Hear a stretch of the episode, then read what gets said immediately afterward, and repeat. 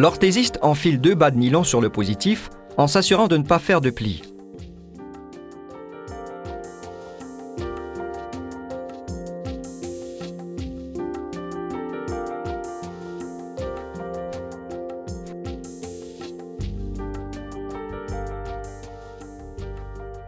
Il fixe les deux bas sur le poteau du positif avec du ruban d'électricien.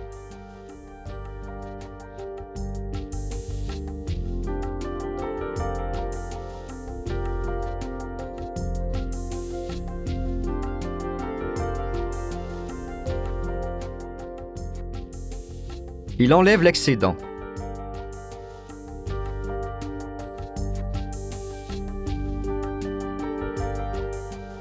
Il insère le positif et l'appuie contre le tuyau de succion.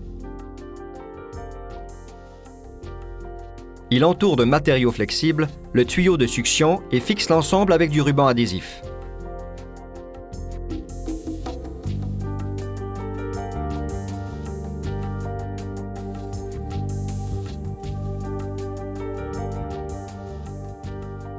Il ouvre complètement la valve de succion.